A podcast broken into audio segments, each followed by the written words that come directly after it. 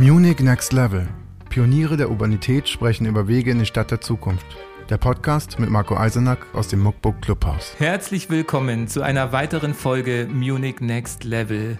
Ich begrüße euch heute hier wieder im Muckbook Clubhaus, wo wir uns wieder der Frage widmen, wie kann sich München zukunftsfähig äh, entwickeln, um auch in Zukunft eine lebenswerte Stadt zu sein, in der wir gerne leben und in der wir glücklich sind. Und deshalb haben wir wieder Menschen, oder wieder einen Menschen eingeladen, den wir euch heute widmen möchten, dem wir auf den Zahn fühlen werden, im wahrsten Sinne des Wortes, denn es geht heute um das Thema Ernährung, auch im ganz Besonderen. Nikolaus Teixeira, ein wichtiger Akteur der Münchner Zivilgesellschaft, der viele Projekte vorangebracht hat, die in der Politik in Zukunft Wirklichkeit werden sollten. Sowas wie das Thema Artenvielfalt, das, ihr kennt noch alle dieses Thema mit den Bienen, das berühmte Volksbegehren. Er hat das Volksbegehren zum Thema Mieten mit auf den Weg gebracht und er ist von daher wirklich ein Macher der politischen Meinungen und auch einer, der seine Themen auf den Tisch bringt. Und deshalb finde ich es sehr spannend, dass er sich jetzt dem Thema Ernährung in besonderer Weise annimmt und was wir heute hier von dir, lieber Nikolas, hören werden, wird mich interessieren, weil der Münchner Ernährungsrat sich eine ganze Menge Themen auf die Fahne geschrieben hat, die man als Konsument in München sicher eigentlich schon lange wünscht. Wie kriegen wir jetzt eigentlich so einfach wie möglich das Essen von unseren Landwirten? Wie kriegen wir wirklich Supermärkte, die dem Konsum entsprechen, dem, den wir gut finden, äh, wenn wir nicht das Geld haben, im Biomarkt alles zu kaufen, was wir wollen? Und wir sind gespannt, äh, was du erzählen wirst aus der Szene der Münchner Ernährungsbewegten. Schön, dass du da bist. Ja, erstmal vielen Dank, dass ich da sein kann. Und ähm, das war jetzt schon irgendwie ein ganzer Blumenstrauß. Mhm von Themen. Ich könnte sofort zwei Stunden Monolog halten, aber ich freue mich, dass wir das ganz anders gestalten heute. Genau, wir machen einfach ein lockeres Gespräch über diese Fragen, ähm, die München umtreiben und äh, welche Antworten ihr vielleicht darauf gefunden habt oder meint gefunden zu haben. Und die Frage, die, wir, die ich aber immer als erstes stellen darf, ist wirklich die Frage, äh, die, die Gedankenreise der kleine Blick und die kleine Zeitreise in Münchens Zukunft. Wenn ich dich jetzt mal begleiten darf und wir beide stehen in, im Jahr 2030 hier wieder in München auf dem Marienplatz oder am Münchner Hauptbahnhof und blicken um uns rum. Was wirst du da sehen und was wirst du zu mir sagen nach dem Motto, du, da haben wir ja das und das haben wir gut geschafft, aber da hätten wir echt noch mehr schaffen können? Also das Tolle ist, wenn wir jetzt gerade 2030 äh, gemeinsam am Hauptbahnhof stehen oder am Marienplatz, dann ist es ein völlig anderer Ort, als wir den jetzt gerade im Moment besichtigen könnten. Gerade haben wir eine versiegelte Fläche an beiden Orten und wir haben Zierbäume und solche Sachen dazwischen und wir äh, sprechen von der Stadtplanung, die sozusagen so dieses Kommunikation und Nutzen miteinander verbindet.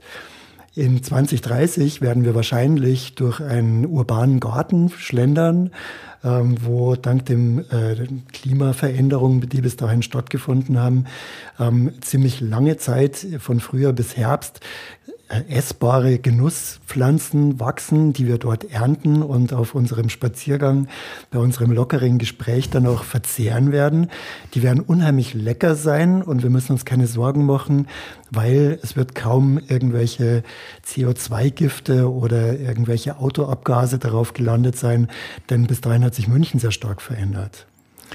Und wenn wir uns jetzt überlegen, was ist denn da in der Zwischenzeit passiert, also sozusagen, wenn wir anfangen mit 2020, was war denn eigentlich sozusagen der Kick-off für dieses wahnsinnige Erlebnis, dass wir ähm, in einer 1,5 und dann vielleicht 1,7 Millionen Stadt ähm, am Marienplatz miteinander ein Interviewgespräch mit Spaziergang verbinden und leckere Äpfel essen dann werden wir draufkommen, dass die Ursache von dem Ganzen eigentlich war, dass der Münchner Ernährungsrat 2020 ein Strategiepapier vorgelegt hat, ähm, das damals den Stadtrat ziemlich bewegt hat und für Furore auch in der Presse gesorgt hat. Wir haben gleich am Anfang einen tollen ähm, Bericht von euch bekommen, aber zum Beispiel auch von der Süddeutschen Zeitung und sogar die Bildzeitung hat uns Schützenhilfe gegeben, wenn auch vielleicht nicht ganz in dem Kontext, wie wir es uns gewünscht hätten.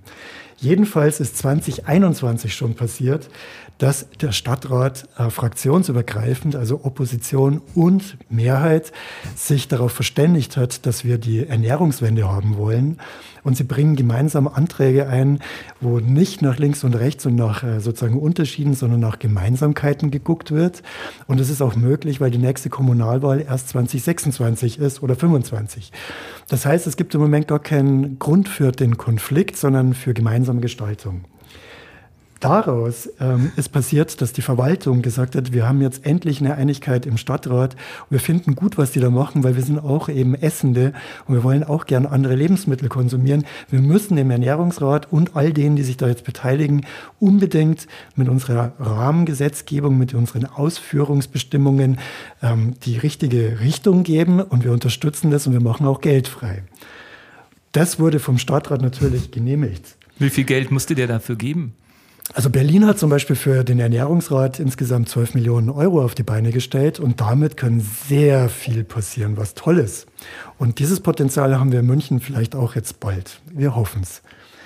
Was aber dann passiert ist, ganz spannend, in 2022 hatten wir es geschafft, dass das erste neu besetzte Wiesenzelt, ihr wisst vielleicht, welches das sein könnte, wir umgestellt haben auf eine zukunftsfähige Ernährung und auf Biobier und es ist die Mordsgaudi da drin in dem Zelt. Ist das das Zelt von Giesinger dann?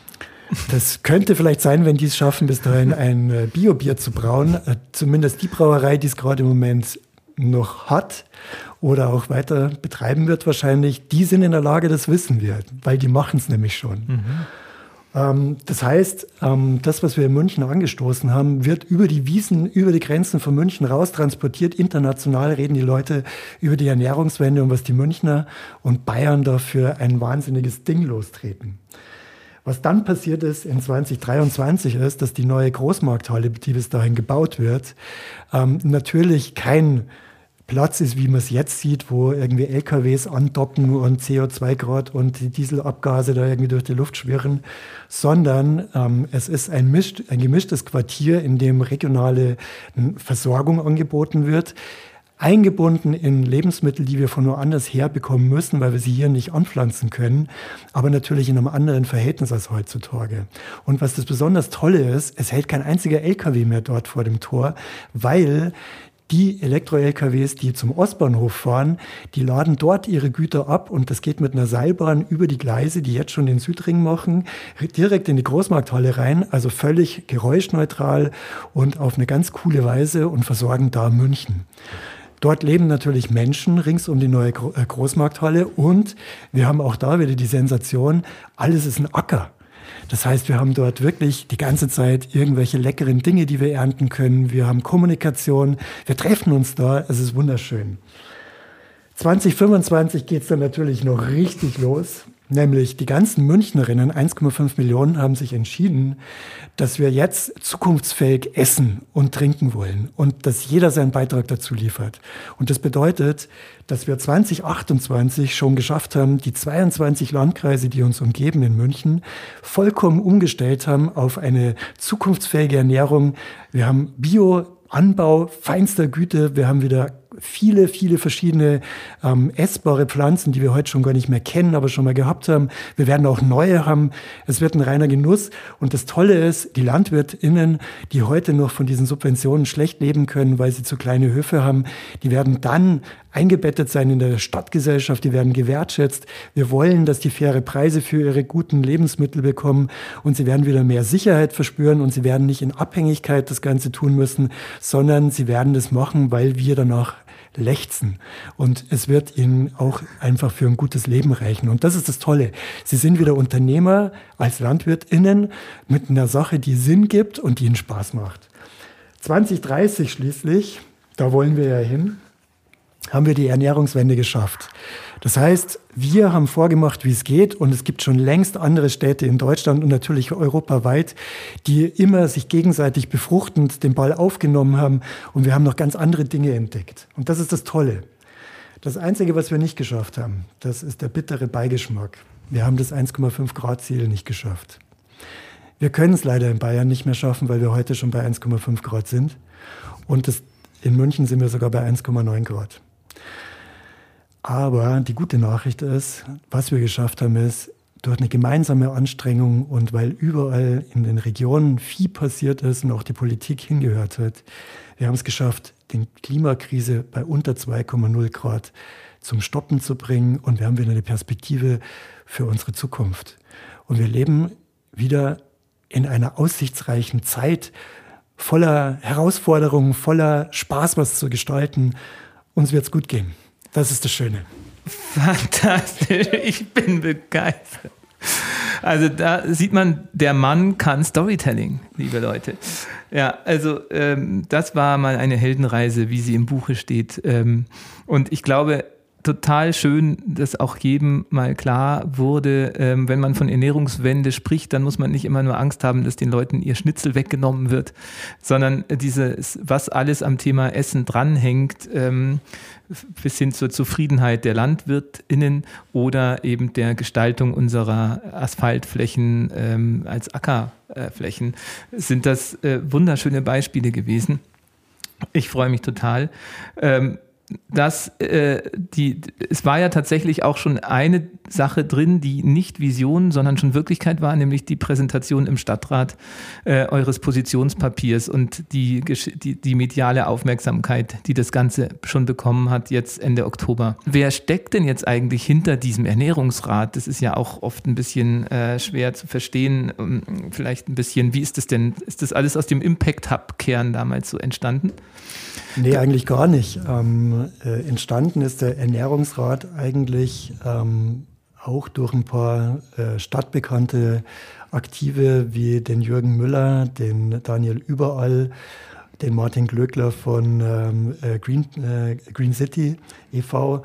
und anderen mehr, ähm, die schon. Also Daniel Überall vom Kartoffelkombinat, Kartoffelkombinat natürlich genau. darüber mit dem Essen. Genau. Ja.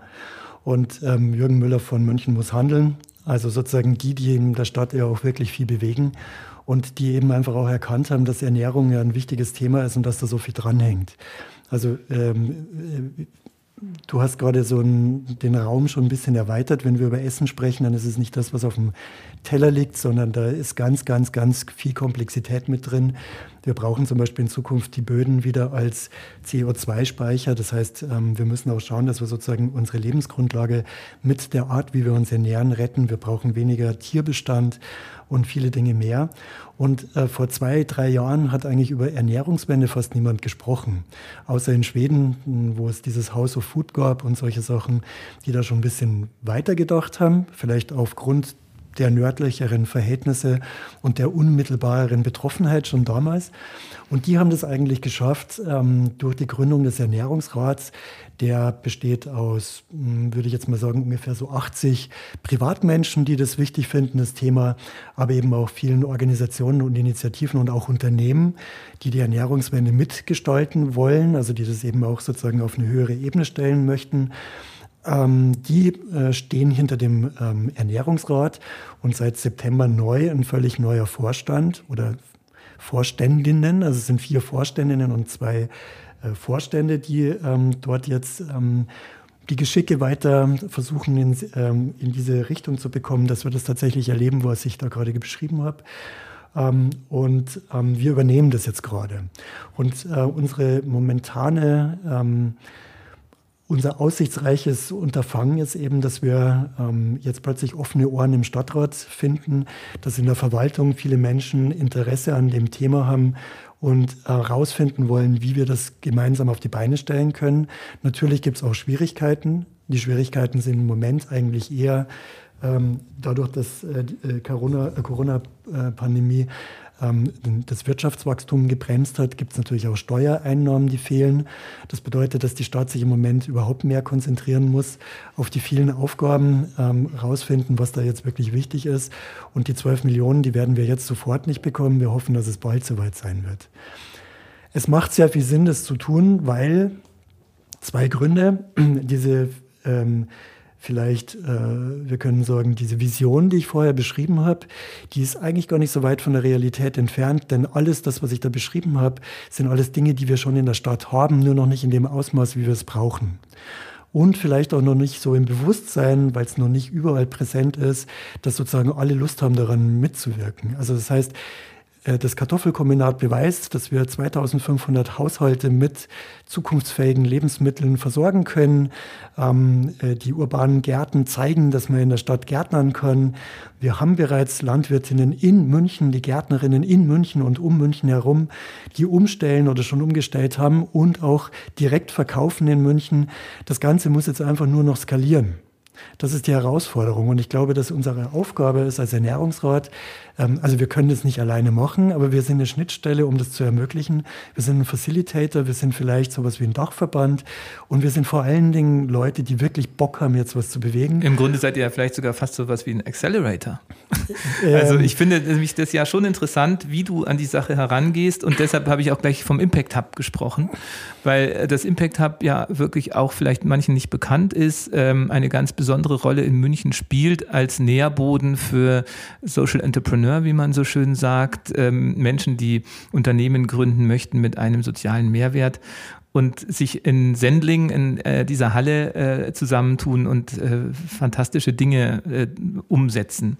Und ich finde gerade, wie du auch über dieses Skalierungsthema sprichst, das ist, finde ich, auch ein neuer Ansatz dieser sagen wir jetzt mal, früher hätte man gesagt Ökobewegung mit von mhm. dieses Münchner Ernährungsrates, dass man da auch irgendwie so den, den Verbraucher, die wirtschaftlichen Rahmendaten und sogar das Marketing eigentlich mitdenkt, um die mhm. mit Menschen auch mitzunehmen. Und vielleicht ist das auch wirklich so, wo ich das Gefühl habe, hier ist der Münchner Ernährungsrat wirklich ähm, eine ganz, mit, einem ganz neu, mit einer ganz neuen Dynamik unterwegs, weil er versucht, die Menschen mit diesen positiven Bildern mitzunehmen. Und das war ja genau das, was du auch hier beschrieben hattest. Und in den, selbst in den Zeitungsartikeln nochmal äh, reflektiert eben, ähm, die ganze Stadt ein Gemüsegarten ist die Überschrift in der SZ gewesen. Mhm. Was, glaube ich, äh, so als Detail dann nochmal auch dargestellt werden kann, ist ja eben wirklich die Idee, dass ihr zum Beispiel sagen möchtet, jedes neue Bauvorhaben sollte auch die Möglichkeit eines Urban Farming eine Urban Farming Fläche haben. Genau. Und, und, das ist sicher nichts, womit ihr die Ernährungsprobleme lösen wollt, aber wahrscheinlich der Ansatz, dass man anders sich mit dem Thema Essen beschäftigt.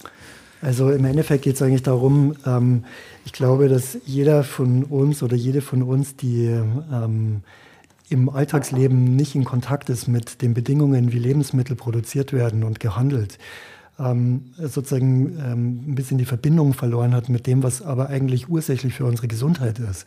Also Ernährung ist der wesentliche Grund, ähm, warum wir produktiv und, und lebendig und auch gesund sind. Also in der Ernährung und auch im Trinken, was zur Ernährung gehört für mich, da steckt ja eigentlich alles drin, was sozusagen unsere ähm, unser ganzes System aufrechterhält, uns resistent zum Beispiel auch gegen Krankheiten macht und so weiter. Das heißt, Ernährung ist was ganz Elementares, aber an der Ernährung hängt auch viel Elementares dran, also zum Beispiel gesunde Böden ähm, oder Tiere, die ähm, mit Tierwohl bedacht äh, sein, eben auch entsprechend gehalten werden. Das hängt damit zusammen, wie wir so, was wir so auf unsere Pflanzen draufkippen oder eben nicht. Also da sind viele, und ich glaube, in dem Moment, wo man wieder so mehr Verbindung mit dem Ganzen hat, das war ja auch mein persönliches Erleben, wie, äh, Erlebnis, wie ich da dazu gekommen bin, äh, glaube ich eben, dass man dann sozusagen, wenn wieder mehr Sensibilität und auch Genuss dabei ist, dann ist auch mehr so diese Bereitschaft, sowas zu unterstützen und auch selber einzufordern. Wie bist du denn dazu gekommen? Über die Bienen oder was? Äh, nee, eigentlich, das ist dann eigentlich eher schon ein späteres Werk gewesen. Also bei mir war es tatsächlich eine knallharte Lebenskrise. Ähm, ich komme ja ursprünglich eigentlich aus der Werbung und vorher war ich mal Modefotograf. Das ist eigentlich so, das sind so meine Roots. Und ähm, ich selber bin ähm, ich habe mal eine Agentur mit aufgebaut, die sehr, sehr schnell gewachsen ist. Und dann kam so eine Wirtschaftskrise daher, die hat uns maximal beschädigt. Also es sind sozusagen alle Säulen dieser Agentur gleichzeitig eingebrochen durch diese äußerliche, also die äußere Verwerfung, mit der wir nicht gerechnet haben und auch nicht gedacht haben, dass uns das so stark trifft. Ich bin dann auch, äh, ich muss dann Leute entlassen, die hatten kleine Kinder und so. Das war ein dramatisches Erlebnis für mich. Und danach eine Situation, wo äh, ich selber dann auch nicht sofort wieder einen Job gefunden habe, weil Leute wie mich brauchte es damals nicht. Das heißt, ich war plötzlich übrig. Und diese Krise, die das ausgelöst hat und dieses Fehlen von einer Lebensvision oder von irgendetwas, was Zukunft bedeutet, ähm, also meine Rettung war eigentlich, wir haben damals zufälligerweise auf dem Land gewohnt Und es gab in benachbarten Orten einen Biolandhof und einen ganz besonderen Menschen. Und ich habe zu dem gesagt, du pass mal auf, ich ich, bin, ich komme jetzt in eine Depression, ich muss irgendwas tun. Damit und dann hat er gesagt, dann hilf mir. Und dieses Erlebnis sozusagen ähm, mit Tieren zu arbeiten, auf dem Trecker zu sitzen, Zeit zum Denken zu haben, ähm, Lebensmittel zu schmecken, die dort angebaut wurden, die plötzlich einen anderen Geschmack hatten als das, was ich vorher kannte. Ähm, diese äh, festzustellen, dass Rinder empfindsame Wesen sind und dass die auch Verbindungen aufbauen können zu mir und so, das hat mich irgendwie reconnected, könnte man sagen. Und ich glaube, dass wir alle ähm, eben so eine kleine Reconnection brauchen und dann schaffen wir ganz viel miteinander. Und das ist, glaube ich, das, was wir versuchen sollten auszulösen. Glaubst du dann auch, dass die Corona-Krise wirklich eigentlich jetzt so ein, ein Fenster ist, das die möglich durch so einen Schock irgendwie auch Möglichkeiten öffnet? Also äh, die Frage ist sozusagen, was passiert danach? Also äh, die, die, diese Covid-Geschichte, die war ja äh, oder ist ja bis jetzt eigentlich ist ja ein, ein, ein wahnsinniger Umbruch in unserer Gesellschaft, also bis hin zu, dass wir uns selber kaum noch berühren. Ähm, wir haben ähm, Angst voreinander teilweise. Also ich hatte, wir waren vor kurzem im Rathaus, da hat eine Stadträtin äh, ihr Baby mit dabei gehabt im, im, im, Kinderwagen. Da musste die kurz raus, das Baby schrie. Früher, ich wäre halt hingegangen, hätte das Baby genommen und hätte es irgendwie getröstet. Ja.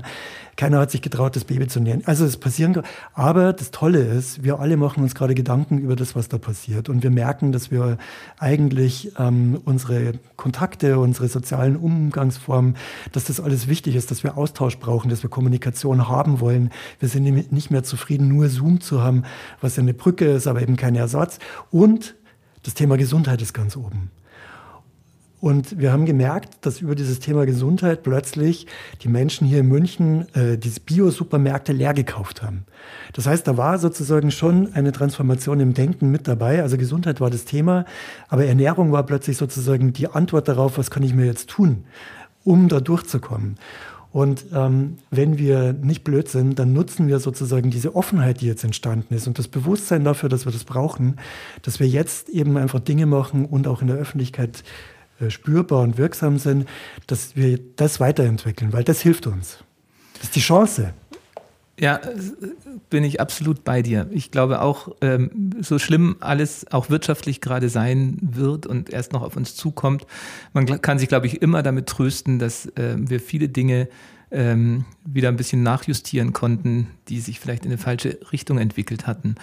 Und kommen wir vielleicht nochmal auf diese Ideen, die ihr, wo ihr die Hebel ansetzen wollt. Ähm, wir hatten schon gesagt, eben so kleine, nette Dinge wie ähm, Farming äh, flächendeckend durchzusetzen.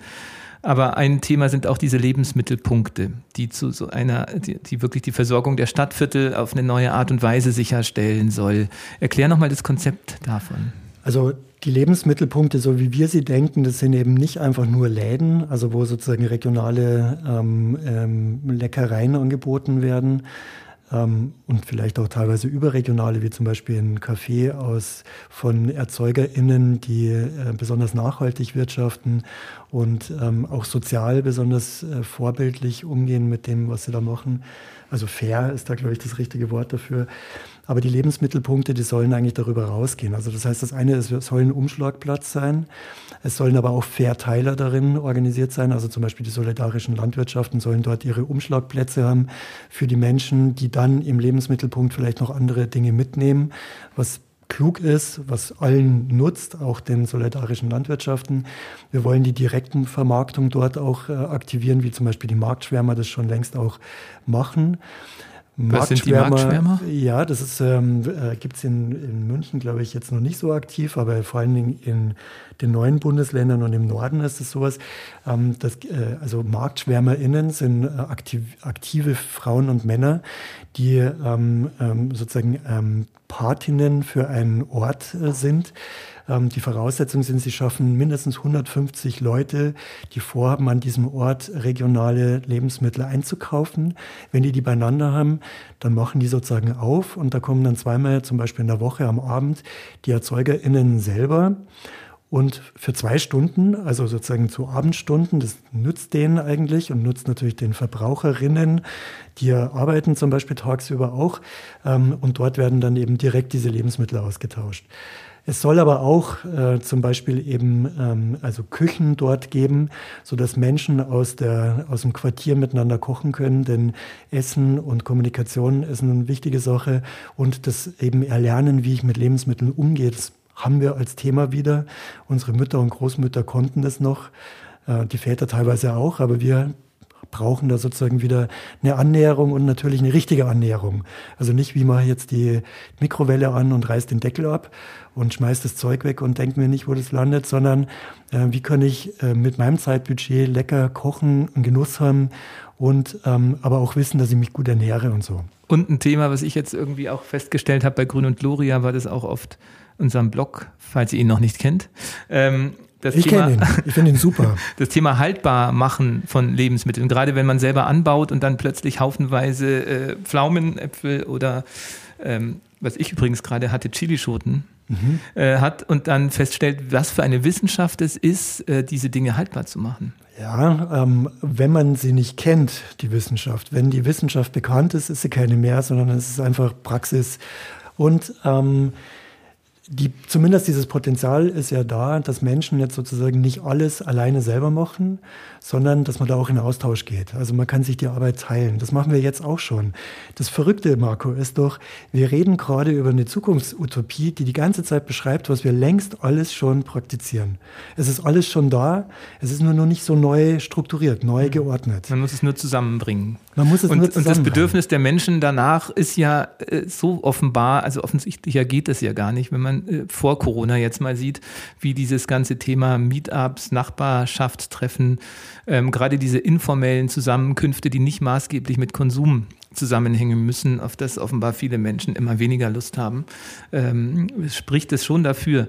Jetzt fragt man sich eben, genau, wenn es ja eigentlich so einfach ist, ähm, woran ähm, scheitert oder was bräuchtet ihr jetzt, um so einen Lebensmittelpunkt eröffnen zu können? Ja gut, äh, natürlich ähm, haben wir die gleichen äh, Herausforderungen wie alle, die ähm, etwas bewegen wollen, was im physischen Raum stattfindet. Also das eine ist, wir brauchen natürlich äh, die Möglichkeit, das tun zu dürfen. Also das heißt, wir brauchen die Rahmengebung. Also dafür brauchen wir Verwaltung und Stadtrat, die das auch politisch äh, durchsetzen wollen. Durchsetzen ist eigentlich ein blödes Wort, weil das bedeutet schon wieder, das ist eigentlich gegen den Willen von anderen, sondern dass sie sich darauf vereinen, äh, vereinigen, dass wir das jetzt als Angebot schaffen. Und es ist ein Angebot, das entsteht. Es kommt ja etwas Neues mit dazu, was von den Menschen entdeckt werden will und kann. Und äh, natürlich brauchen wir auch Geld dazu, wir brauchen ein stärkeres Bündnis. Aber das sind ja alles Dinge, die sozusagen, ähm, da habe ich jetzt auch ein bisschen Erfahrung damit und so weiter. Das sind alles Dinge, die wir jetzt ordnen, sortieren und tun können. Das Einzige ist, ähm, ähm, wir haben nicht mehr so viel Zeit, äh, als hätten wir es vor 20 Jahren schon angefangen. Wir müssen schauen, dass wir jetzt sozusagen nicht zu sehr in diesen Aushandlungsprozessen uns vertun und an, in den Analyseprozessen ähm, ver, verheddern, sondern dass wir einfach auch mal praktisch reingehen. Also ich finde, wir sollten auch mal einen Lebensmittelpunkt machen in so einer Form, wie ich ihn beschrieben habe und auch sehen, dass die äh, sozusagen angenommen funkt, funktioniert er perfekt so und in der Realität merkt man dann vielleicht, eine Sache funktioniert nicht so, wie wir sie gedacht haben. Und dann ist Nummer zwei schon wieder ein bisschen variiert davon anders, aber schon viel besser. Also das mhm. heißt, wir müssen auch Mut zum Scheitern haben. Und auch da bin ich persönlich, finde ich schon wieder ein echt gutes Beispiel dafür. Denn bei den Dingen, die ich mache, ist eigentlich das Scheitern das Normale. Und dieser, dieser Erfolg, der so schön ist, wenn man ihn haben kann, der ist eigentlich eher die Ausnahme. Also das ist aber, das kann man kultivieren und das muss nicht ein Nachteil sein. Wo bist denn du noch so gescheitert? Naja, du, also ich meine, ich, du hast ja vorher schon gesagt, dass ich ähm, sozusagen irgendwie immer wieder zwischendurch wo auftauche, aber das sind natürlich nur die Dinge, die du kennst. Also das heißt, es sind die Also bei Rettet die Bienen hast du grandioses Einvolksbegehren gerockt. Naja, das war ich natürlich nur zum ganz geringen Bestandteil. Also da waren eins, erstens mal waren 1,8 Millionen äh, äh, Bürgerinnen von diesen tollen Bayern, die sich auf die Hinterfüße gemacht haben und haben sich in die Kälte in Schlangen gestellt und haben gesagt, wir wollen, dass die Artenvielfalt eine Chance hat. Wir wollen retten, wir wollen gemeinsam dafür einstehen und sie das war toll und das, äh, ich habe das natürlich nicht alleine gemacht, sondern wir hatten ein großes Bündnis von Organisationen, Initiativen, politischen Parteien, die für einen Moment sozusagen das Trennende überwunden haben und das Gemeinsame gefunden. Und ich war halt nur einer von denen, die mitgewirkt haben, dass dieses Momentum sozusagen in Richtung von jetzt geht's los funktioniert hat. Da habe ich einen Beitrag dazu geleistet. Aber ich bin nichts ohne die anderen. Mhm. Und dann, wo habe ich dich nicht miterlebt? Das kann ich dir jetzt, äh, das würde ich dir jetzt am liebsten gar nicht verraten. Das, also es gibt natürlich schon noch einen anderen Nikolaus. Also äh, äh, so wie ich jetzt gerade rüberkomme, werden wahrscheinlich, also wenn wir jetzt äh, psychologisch geschulte Menschen dabei haben, dann würden die sagen, der Typ ist manisch-depressiv. Nein, ich kann euch beruhigen, so schlimm ist es nicht. Es gibt auch Momente, wo ich traurig bin und wo ich auch niedergeschlagen bin, weil das ist natürlich die Wahrheit. Ähm, und das ist ja auch der Spiegel, den wir zum Beispiel vom IPCC bekommen haben oder eben von diesem Weltklimarat. Wir haben eigentlich eine riesige Aufgabe gerade zu bewältigen und wir haben uns sehr viel Zeit gelassen, sie in die Hand zu nehmen. Und ähm, sagen wir mal, wir müssen sehr viel äh, eigentlich parallel und komplementär machen, gleichzeitig ähm, und haben nicht mehr so diesen, diese, diese, diesen Vorzug wie früher, sagen wir nehmen uns die Dinge jetzt nacheinander vor. Und äh, wenn man große Ziele und viele Dinge, die man zu erledigen hat, gleichzeitig vorfindet, ist es normal, dass in der individuellen Ebene das eben nicht alles gelingt. Mhm. Also ich verrate jetzt eins, wo ich gescheitert bin. Ja, ähm, mach mal eine kleine Fuck auf Night. Ja, äh, ist ja auch, ähm, kann man gerne zugeben, ähm, also nach diesem Volksbegehren Rettet die Bienen habe ich dann ähm, mir gedacht, eigentlich wäre das doch schön, wenn wir so ein, ein, ein Rechtsmittel auch auf äh, nationaler Ebene hätten. Also wir haben den Volksentscheid auf nationaler Ebene nicht. Und ich habe alles versucht, was in meiner Macht stand, sozusagen das Bündnis auf die Beine zu stellen, um ähm, da Bewegung reinzubekommen. Und ich habe es nicht geschafft. Also ich habe zwar Unterstützer gefunden, aber es hat sozusagen dieses Momentum nicht. Also ein Volksbegehren auf Bundesebene. genau. Also direkte Demokratie ja, voranzubringen. Genau. Ich hatte nämlich auch gerade noch mal überlegt, wo haben wir uns eigentlich das, äh, kennengelernt? Marco, ich, wo haben wir uns kennengelernt? Ich, das, das, war ja auch eines dieser Projekte. War das bei den Münchner Machbaren? Nee, du, ich glaube, wo wir uns kennengelernt haben, das war eigentlich eher, das war, glaube ich, also ich kann mich erinnern, 2015. Das war auch ein Projekt, das wir gemacht haben. Das war auch ein interessantes Projekt. Das war zu in dem Moment der Flüchtlingskrise. Und ähm, das war die Situation, wo eigentlich diese Bereitschaft Menschen, die hier am Bahnhof gelandet sind, ähm, denen unmittelbare Hilfe angedeihen zu lassen. Diese große Solidarisierungswelle war das gerade. Und ähm, wir haben erlebt, dass da gerade ein Zustand von großem Chaos war. Also Private und Organisierte haben versucht, irgendwie Dinge für die bereitzustellen, die Menschen, die das gebraucht haben. Es gab noch gar keine Unterkünfte, es war alles irgendwie ein totales ja. Chaos. Wir haben uns überlegt, wir, müssen, wir brauchen sowas wie eine Plattform, wo ähm, Privatmenschen und Organisationen, also die, die das auch professionell machen und schon Strukturen haben, sich verbinden können und wo schnell Bedarfe entdeckt werden und dann befriedigt werden und dann zusammenkommen können. Und diese Plattform haben wir aufgebaut, zusammen mit der Stadt. War für mich äh, ein äh, finanziellen Desaster, aber war ein großer Erfolg. Das war das Schöne, was wir damals erlebt haben. Ähm, da waren auch Stiftungen, Münchner Stiftungen dabei, zum Beispiel Castrinho Stiftung, der Franz en Frank Enzmann und so weiter.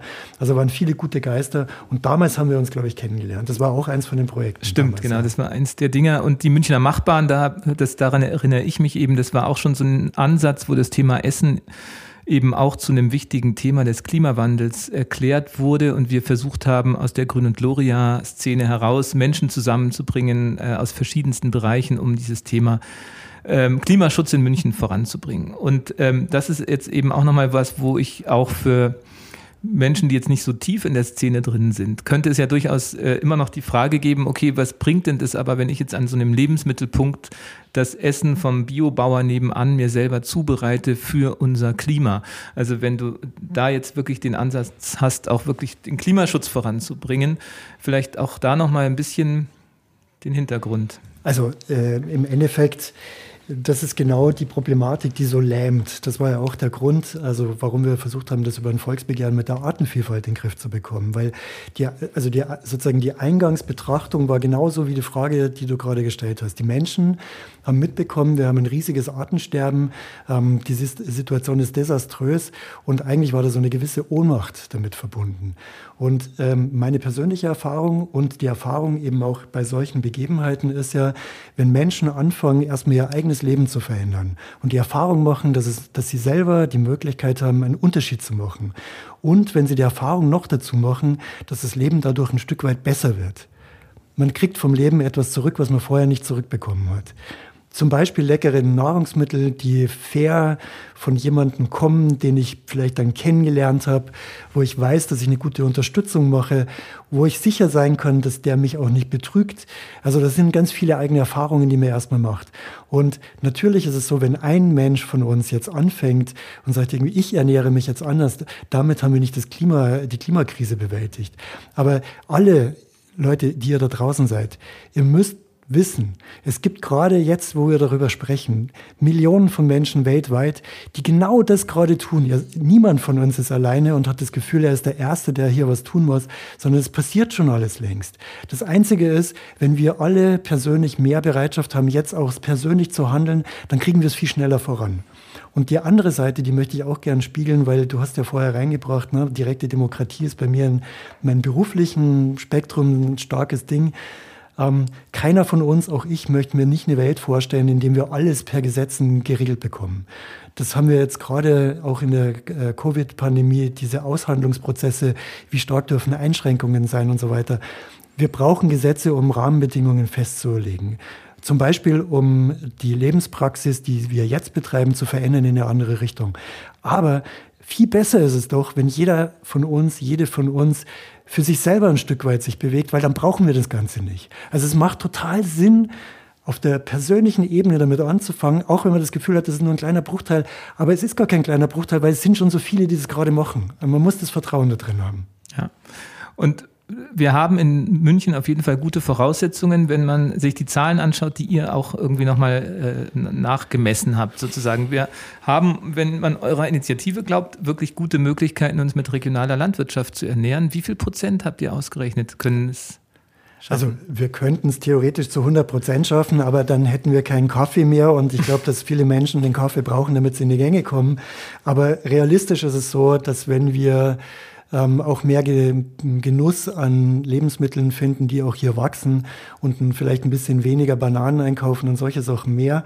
Also wir haben, die, wir haben das Potenzial für eine 90 äh, Prozent Versorgung. Also 90 Prozent unserer Lebensmittel, die wir in München konsumieren, können hier angebaut werden, können hier produziert werden, können hier veredelt werden, Brot und so weiter, Fleisch, äh, Wurst und so weiter, Käse. Das kann alles hier stattfinden. Was wir brauchen, sind wahrscheinlich 22 Landkreise rund um München herum. Es hätte den Vorteil, dass all die LandwirtInnen, all die LebensmittelhandwerkerInnen, die dann davon profitieren, dass das passiert, in ein wirklich gutes Einkommen und Auskommen kommen und dass wir Sicherheit haben, dass wir Resilienz, wie wir heutzutage gesagt haben, ähm, dass wir sozusagen bei einer nächsten Krise zumindest die Nahrungsmittelversorgung selber decken können. Ähm, und das bedeutet, wenn die 22 Landkreise umgestellt haben, dann ist es nicht so, dass die selber nichts mehr zu essen haben, sondern die sind miternährt. Aber dann eben auf diese Weise biologisch zukunftsfähig, super und fair. Wie wichtig ist das Thema Fleisch in eurer, gibt es da bei dem Ernährungsrat irgendwie eine offizielle Position? Ja, ja, natürlich klar. Also wir haben die Position, dass wir sagen, wir sind für 100 Prozent Bio. Ähm, und wir sind für eine fleischarme oder fleischfreie Ernährung. Aber ähm, es gibt ähm, auch da orientieren wir sozusagen uns nicht willkürlich an irgendwelchen Dingen, die wir uns beim Giesinger Bräu ausgedacht haben, wo wir nicht hingehen, weil es kein Biobier ist, ähm, sondern es geht darum, es gibt ja, zum, äh, wahrscheinlich haben einige von denen, die das jetzt hören, auch schon, haben das schon gehört, es gibt zum Beispiel diese Planetary Health Diet. Also das ist keine Diät, um schlanker zu werden, sondern es ist diese ähm, Ernährungsweise, die sozusagen sich mit der weltweit verfügbaren Ackerfläche dann begnügt, dass jeder von uns satt wird. Ähm, heute sind wir bei 4000 Quadratmeter, da sind wir dann bei 2000 Quadratmeter und da spielen jetzt die Tiere eine besondere Rolle. Und zwar in folgendem. Ähm, was wir in, zu uns nehmen, man, wir, wir kennen das selber, ne? wir messen das in Kalorien. Und wenn wir jetzt überlegen, wie entstehen Nahrungsmittel, dann ist ja auch da die Frage, wie viel Kalorien brauchen Nahrungsmittel, um Nahrungsmittel zu werden. Und das Tolle ist halt, wenn wir einen Weizen oder Kartoffeln pflanzen, dann brauchen wir ganz wenige Kalorien, um Kalorien zu ernten. Bei den Tieren sieht es anders aus. Beim Geflügel ist es noch relativ gering. Also da glaube ich, sind es ungefähr drei Kalorien für eine Kalorien. Also wir brauchen dreimal so viel, was wir in das Huhn reinstecken, um Nahrung rauszukriegen. Bei der Kuh sind wir bei ungefähr bei dem Neunfachen. Das heißt, wir müssen neun neunmal was reinstecken, damit wir einmal was rauskriegen. Und das ist natürlich Wahnsinn. Durch Futter, Futter, Futter, Wasser. Durch Wasser. Futter, durch Wasser, durch all diese Dinge. Und dann haben wir ja noch zusätzliche ähm, Probleme, die wir damit verursachen. Nämlich, das eine ist, ähm, das wissen wir, dass eine, also eine Überanzahl von, wie wir bezeichnen noch dazu als Nutztiere, ähm, dazu führt, dass die ähm, beim Methan eine große Rolle in der Klimakrise spielen, also durch diese Gase, die da freigesetzt werden. Übrigens nicht nur von den Furzen, von den Wiederkäuerinnen, sondern auch von dem Boden, der eben äh, mit ähm, äh, chemischen Substanzen befrachtet wird, mit ähm, den ganzen schweren Landmaschinen, mit dem ganzen globalen Transport und Natürlich auch mit den ganzen Rodungen, die wir machen müssen, damit wir den Soja anbauen können, der dann wiederum in Tiere reingestopft wird, die eigentlich kein Soja vertragen. Und deswegen ja auch noch mehr pfurzen. Mhm. Also das heißt, das ist ein, ein großer Komplex. Und wenn wir einfach nur die Stückzahl dieser Tiere reduzieren, also weniger Fleisch essen, dann können wir da einen ganz riesigen Fortschritt machen und wir schaffen noch was Wertvolles dabei. Nämlich, wir wissen ja alle im Moment, wir haben die Bilder jetzt gesehen, ähm, durch Covid ähm, sind die, äh, die Schlachtereien, mussten runterfahren. Jetzt haben wir plötzlich Schweine, die nicht geschlachtet werden können, aber die, da werden schon wieder neue aufgestallt. Diese Tiere und auch die Kühe, die leben alle mittlerweile in ganz schrecklichen Bedingungen, also Lebenskonditionen, die wir uns nicht wünschen. Und wir verschaffen denen einfach auch, wenn wir sie schon essen wollen, was wir den Menschen freistellen, sie nur bitten, denkt darüber nach, in welchem Ausmaß und was ihr da esst, ähm, dass wir das eben wieder in den Griff bekommen. Wenn wir Tiere zumindest so halten, dass sie tatsächlich ein würdiges Leben haben, so wie wir das für, für uns selber auch in Anspruch nehmen, dann ist ja schon viel gewonnen. Also das heißt, wir sagen 100% Bio, da führt sowieso kein Weg daran vorbei, weil wir sonst den Boden, den wir als CO2-Speicher wieder aktivieren müssen, ähm, der wird diese Fähigkeit nicht erlangen, wenn wir ihn vergiften. Dann passiert dieser Prozess eben nicht. Da sind wir sozusagen kompromisslos, auch wenn wir sehen, dass es eine Übergangszeit braucht. Und beim Fleischkonsum ist es einfach so, dass wir die Leute bitten, denkt drüber nach, was ihr einkauft, von wem ihr das einkauft und dass ihr das wirklich zum Genuss wieder macht. Was ganz Besonderes was ganz Besonderes ist Fleisch von einem Tier, das ihr nicht gekannt habt, das aber hoffentlich gut gelebt hat. Und der Genuss, den ich dann habe, das ist dann eben kein Verzicht, weil ich das die fünf Tage vorher nicht gemacht habe, sondern das ist, das ist der, die totale Bereicherung, weil ich es mir jetzt gönne. Mhm. Das ist sozusagen der, der Mindset. Den das heißt, du bist auch kein Vegetarier.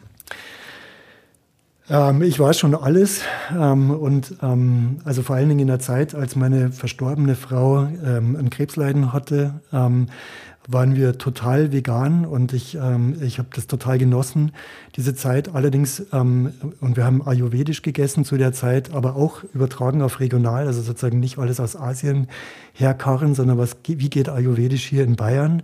Gibt es Leute, die sowas beherrschen? Meine Frau hatte das gelernt.